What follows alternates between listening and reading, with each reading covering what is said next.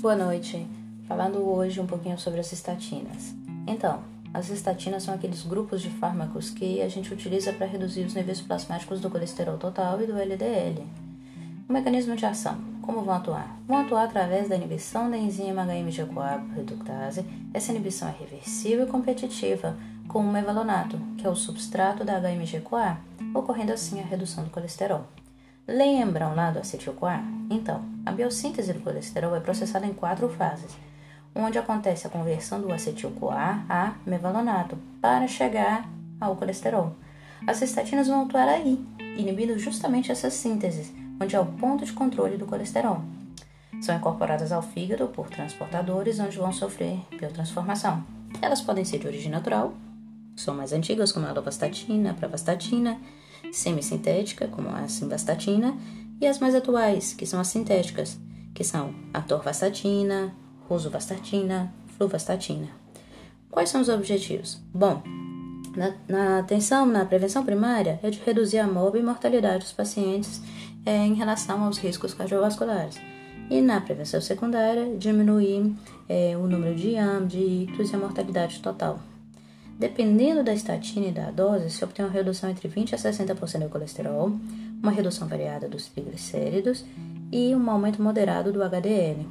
E o que se obtém? Se obtém aqueles efeitos pleiotrópicos, ou seja, são múltiplas propriedades como efeitos anti-inflamatórios, imunomoduladores, antitrobogênico, melhoria da função endotelial, é, promovendo, por exemplo, a vasodilatação e aumento da biodisponibilidade de óxido nítrico. Agora, quais são os efeitos adversos? Vão variar entre cefaleia, é, a prisão de ventre, astenia, náuseas, dor abdominal, é, mialgia, calambres. Os efeitos musculares são os principais, né? A miopatia e principalmente a toxicidade muscular, levando a rabdomiólise. Mas isso ocorre entre 0 a 1%. Os efeitos são dose dependente. Os pacientes que apresentam dores musculares, eles são é, com uma frequência relativamente alta, entre 10 a 25%. Tem uma característica da dor ser simétrica e proximal. E ela começa já nos primeiros, nas primeiras semanas do início da medicação, lá em volta, por exemplo, de duas semanas, e se resolvem ao, ao suspender a medicação. Existe um ponto aí que é a miopatia autoimune necrotizante, que é estimulada justamente pelas estatinas. Desses pacientes a gente vai encontrar um, um aumento do, da CK e um aumento a presença de anticorpo anti-HMG, reductase, ok? Não é um quadro tão frequente.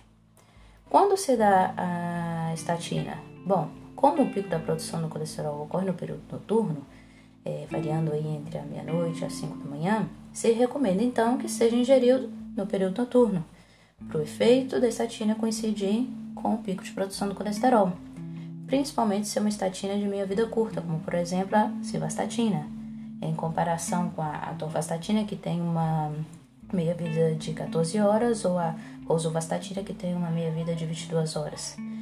As doses podem ser de moderada intensidade, geralmente 40mg cada 24 horas, ou de alta intensidade, para a torvastatina vai de 40 a 80 mg e para rosuvastatina de 20 a 40 mg. Quais são as contraindicações? As doenças hepáticas, a gravidez, a amamentação e as miopatias. E quais são as interações medicamentosas? Bom, a lovastatina, a torvastatina, simvastatina são metabolizadas pela via é, CYP3 a 4.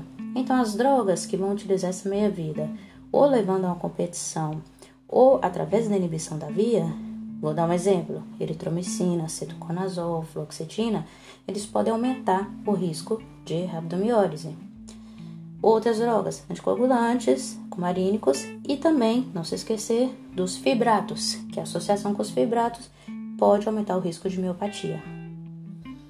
Agora, importante, controle laboratorial do uso dos pacientes que utilizam estatinas CPK, TGO e TGP. E se o paciente é, for um paciente que tem hipotireoidismo, é, quando ele chega queixa, é, com uma queixa de miopatia, você tem que solicitar também vitamina D e TSH, por quê? Porque o uso concomitante pode aumentar o efeito colateral. Beleza, pessoal?